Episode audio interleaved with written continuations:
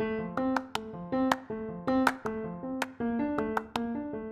aí, senhoras e senhores! Meu nome é João Paulo Longuinho, eu sou professor de História e você tá aqui no podcast História quase legal. Sim, história quase legal, porque é um podcast onde eu falo sobre a história geral de uma maneira mais light, de uma maneira descontraída e que vai te fazer sair ao final de cada episódio sabendo alguma coisa nova sobre história. Então, cola comigo aqui, presta atenção e vamos nessa!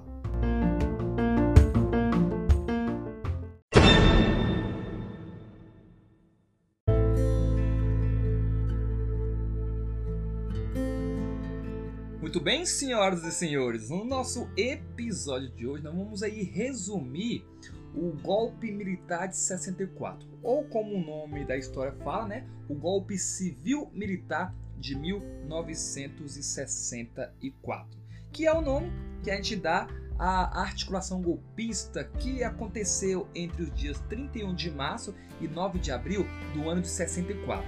E esse golpe, essa essa organização foi feita de forma a tomar o poder, é, tirando do país o presidente, né, quem estava à frente, e dando início à ditadura militar, o regime ditatorial que se estendeu no Brasil até 1985. E durante essa época teve muita censura, muitos sequestros, torturas, execuções, uma galera que queria manifestar. Então isso foi um período assim, ó, bem complicado, foi um período bem sangrento, né? A gente vai ver aí que teve até um momento deste momento que foi conhecido como o Anos de Chumbos, né? E então, durante o golpe de 64, o presidente que estava no comando era o João Goulart, o Jango, né? E ele foi destituído de seu cargo. Então a gente vai ver agora o nosso contexto histórico, a radicalização, radicalização política, o que que fazia as galeras torturarem e, a, e até matarem, tudo nesse episódio de hoje. Então se liga aí, presta atenção e vamos nessa! História quase legal.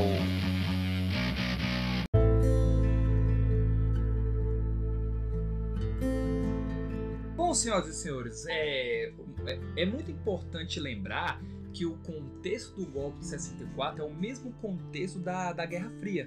A Guerra Fria que dividia o mundo em dois blocos econômicos, o bloco do capitalismo e o bloco do socialismo. E cada grupo tinha o seu representante. O grande representante do bloco capitalista eram os Estados Unidos e o grande representante do bloco socialista era a antiga União Soviética. Esses blocos eles disputavam o país. E a gente vai ver que durante o golpe de 64 os Estados Unidos têm bastante interferência nele. Isso porque os Estados Unidos tinham acabado de perder é, o domínio da, de Cuba. E eles pensavam, eles, eles entendiam que o rumo que o Brasil tomasse, a América Latina inteira tomaria. Então, para os Estados Unidos era muito ruim perder o Brasil para o lado socialismo. Então, os Estados Unidos vai intervir. E a gente vai perceber que interviu bastante aí no golpe militar de 64. Os Estados Unidos teve bastante presença nisso. E aí, esse golpe de 64 ele é o resultado de uma combinação política golpista e é realizada tanto por militares como por civis. E isso acontece no final do ano de 61 para o início do ano de 62. E aí é importante também a gente lembrar que apesar dessa conspiração ter acontecido somente no final de 61, a Quarta República Brasileira ela é marcada por várias e várias tentativas de tomada de poder. E aí o caminho que levou ao golpe de 64 ele começou a ser trilhado com a posse de João Goulart, o Jango, em 1961. E aí, durante esse período aí, ó, criaram diversos obstáculos à posse do Jango como presidente, que ele só assumiu porque foi implantado às pressas um sistema parlamentarista que reduzia os poderes do executivo. Ou seja, o Jango nem havia assumido, mas já tinham retirado muitos poderes de, de suas mãos. E aí isso acontece porque o Jango ele tinha um bom relacionamento com o sindicalismo brasileiro. Ele se dava bem com o sindicato brasileiro, se dava bem com o, o lado com os, os, operários, os trabalhadores brasileiros.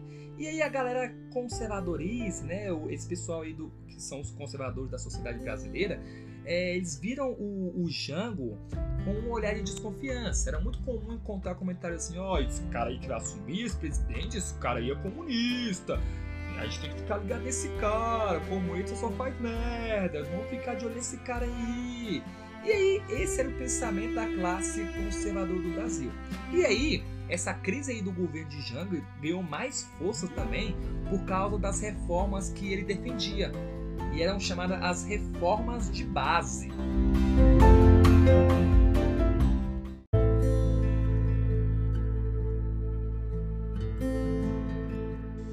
Isso a conspiração estava em curso contra o governo do João Goulart.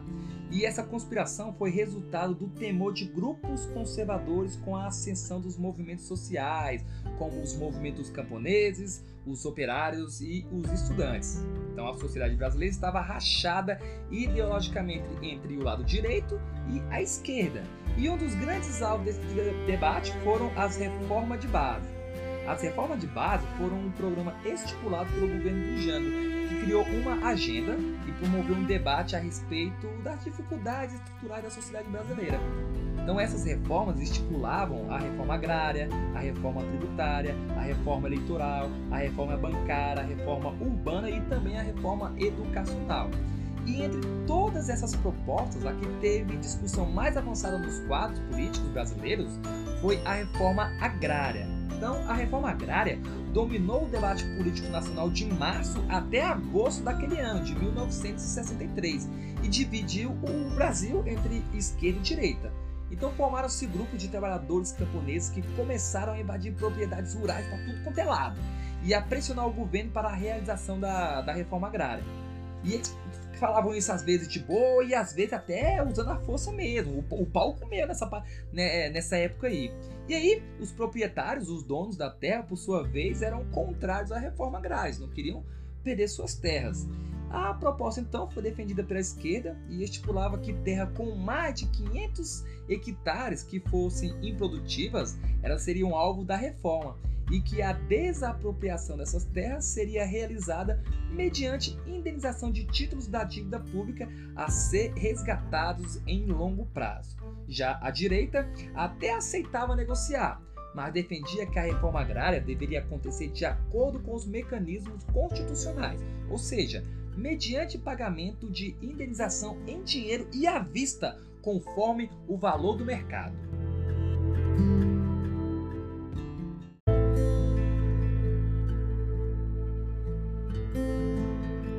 Bom, com isso a conspiração estava em curso contra o governo do João Goulart. E essa conspiração foi resultado do temor de grupos conservadores com a ascensão dos movimentos sociais, como os movimentos camponeses, os operários e os estudantes. Então a sociedade brasileira estava rachada ideologicamente entre o lado direito e a esquerda. E um dos grandes alvos desse debate foram as reformas de base. As reformas de base foram um programa estipulado pelo governo do Jango, que criou uma agenda e promoveu um debate a respeito das dificuldades estruturais da sociedade brasileira. Então essas reformas estipulavam a reforma agrária, a reforma tributária, a reforma eleitoral, a reforma bancária, a reforma urbana e também a reforma educacional. E entre todas essas propostas, a que teve discussão mais avançada nos quadros políticos brasileiros foi a reforma agrária. Então, a reforma agrária dominou o debate político nacional de março até agosto daquele ano, de 1963, e dividiu o Brasil entre esquerda e direita. Então formaram-se grupos de trabalhadores camponeses que começaram a invadir propriedades rurais para tudo quanto é lado e a pressionar o governo para a realização da, da reforma agrária. E eles falavam isso às vezes de boa e às vezes até usando a força mesmo. O, o pau comeu nessa, né, nessa época aí. E aí, os proprietários, os donos da terra, por sua vez, eram contrários à reforma agrária, não queriam perder suas terras. A proposta então foi defendida pela esquerda e estipulava que terra com mais de 500 hectares que fossem improdutivas, elas seriam alvo da reforma e que a desapropriação dessas terras seria realizada mediante indenização de títulos da dívida pública a ser resgatados em longo prazo. Já a direita até aceitava negociar, mas defendia que a reforma agrária deveria acontecer de acordo com os mecanismos constitucionais, ou seja, mediante pagamento de indenização em dinheiro e à vista, conforme o valor do mercado.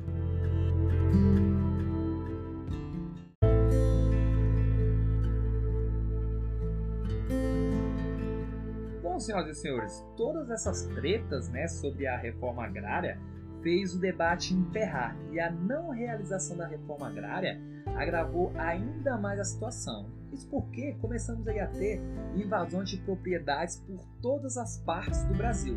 Além disso, por causa aí do, do desgaste gerado pelo debate, por causa das confusões, a base parlamentar, que era de apoio ao Jango, ela se bandeou-se para a, a oposição, ficou contra o Jango nesse momento.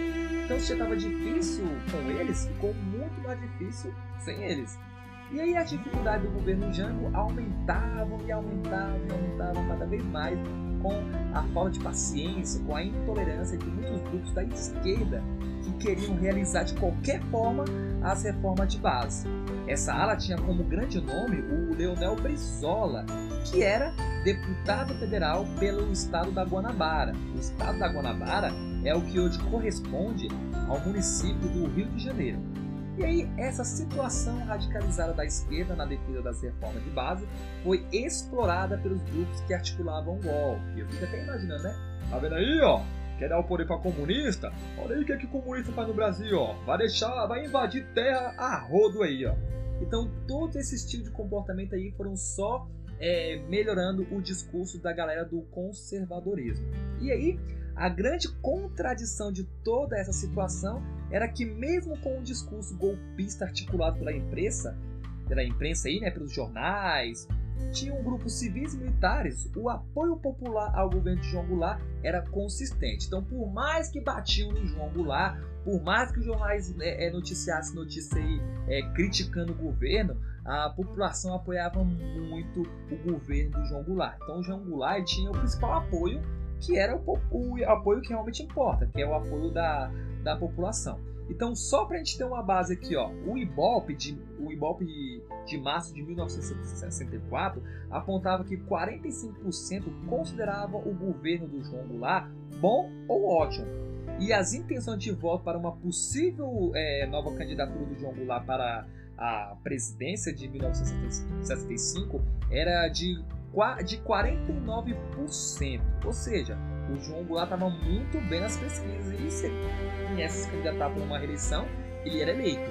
E isso aí tudo prejudicava, aliás, prejudicava não, preocupava a ala dos conservadores. E aí, no final de 1963, o Brasil estava caótico, a situação estava sinistra. Então, os camponeses e os operários estavam bem mal, estavam é, precisando bastante de ajuda.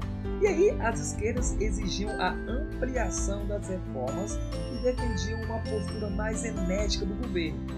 E as direitas articulavam-se com as forças armadas pela tomada do poder. Nesse contexto, o João Goulart deu demonstrações de enfraquecimento, deu sinais de que estava cansando e aí então, em 12 de setembro de 1963, aconteceu em Brasília a Revolta dos Sargentos.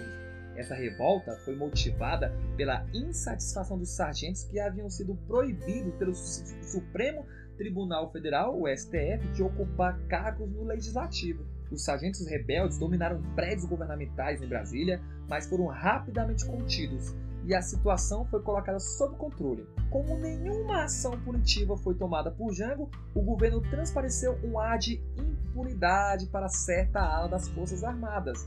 É, e aí isso começou a dar coragem naquela ala dos militares. Viram que com a revolta dos sargentos o Jango nada fez, então eles criaram mais coragem e começaram a pôr o seu plano nos projetos finais.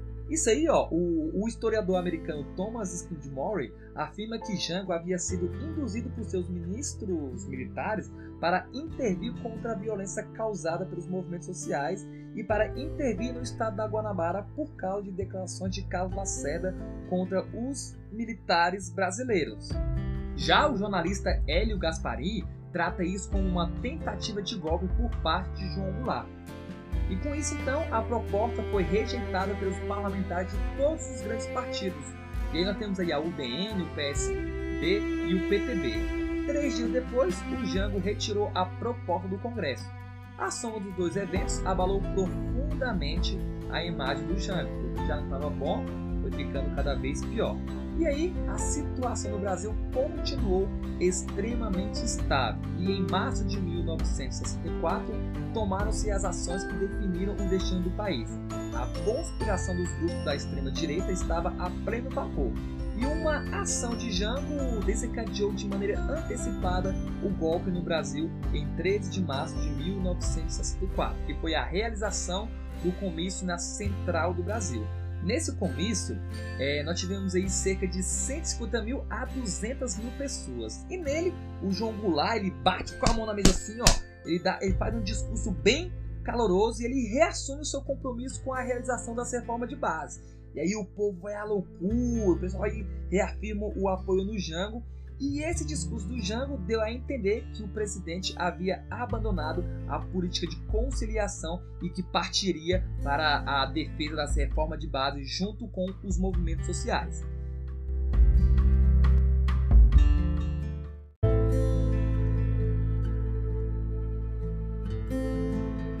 E aí, depois desse discurso acalorado aí, onde o João Goulart ele rompia com o lado do paz e amor, é, a gente poderia com certeza esperar aí uma reação da ala conservadora do Brasil. E essa reação ela foi imediata e aconteceu nas ruas no dia 19 de março com a Marcha da Família com Deus pela Liberdade. Essa passeata mobilizou mais de 500 mil pessoas em São Paulo contra o comunismo e reivindicando a intervenção dos militares na política brasileira. Essa passeata foi organizada pelo IPES e deixou bem clara a extensão do poder dos grupos golpistas e o temor da classe média com as reformas e com os movimentos sociais que pipocavam pelo país. O golpe contra João Goulart estava organizado para acontecer por volta, por volta né, do dia 10 de abril, em uma ação conjunta de militares, membros do IPES e também dos Estados Unidos. Mas a coisa não deu muito certo como eles haviam previsto. E aí, no dia 31 de março, uma rebelião organizada por Olímpio de Mourão deu início ao golpe civil-militar. O Olímpio Mourão ele era comandante da 4 Região Militar e iniciou uma rebelião em Juiz de Fora. As suas tropas marcharam em direção ao Rio de Janeiro com o objetivo de derrubar o governo. A rebelião de Mourão contava com o apoio do governador de Minas Gerais, Magalhães Pinto, e em um primeiro momento foi vista com desconfiança por membros das Forças Armadas, como o general Castelo Branco. Então, durante esses acontecimentos, o João Goulart manteve-se totalmente parado, não fez nada, não tomou nenhuma ação efetiva para deter os militares que marchavam contra o seu governo. Os grupos da, da, da esquerda, a galera de esquerda, ficaram esperando uma ordem superior para uma possível resistência, mas essa ordem nunca aconteceu. O Jango tinha conhecimento de que o golpe estava em curso e que esse golpe também tinha o apoio dos Estados Unidos. E ele sabia que uma resistência daria início a uma guerra civil aqui no Brasil. E aí a possibilidade, é, a possibilidade que ele teve foi não fazer nada. E aí então o grande aliado de Jango no exército, o, Amari, o Amauri Cruel, retirou seu apoio ao Jango, mais um que saiu fora, o que lhe colocou em um isolamento total e afastou as possibilidades de resistências internas nos quadros das Forças Armadas. Enquanto os militares marchavam contra o governo, os parlamentares brasileiros resolveram agir e no dia 2 de abril de 64, Auro de Moura, senador da República, de declarou vaga a presidência da República e abriu caminho para que a junta militar tomasse o poder no Brasil. No dia 9 de abril foi decretado o ato institucional número 1 e a ditadura militar no Brasil começou a ganhar forma a partir daquele dia.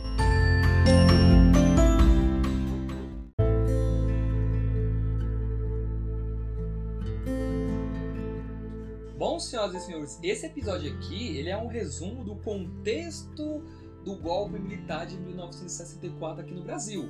É, o, o, próximo episódio do História Quase Legal será sobre a ditadura militar. Ele vai dar continuidade a esse episódio. Então já te convido a assistir o próximo episódio que será lançado, ou que já foi lançado, né? Não sei quando você está vendo esse episódio. Também quero te agradecer e te pedir para que se você gostou desse episódio, que você compartilhe, que você marque aí, você, você, está assistindo, se é no Spotify, se é no Deezer, se é no Google Podcast, que você possa marcar aí que você gostou e indicar para que outras pessoas também possam, possam ouvir é, um pouquinho sobre o golpe militar brasileiro.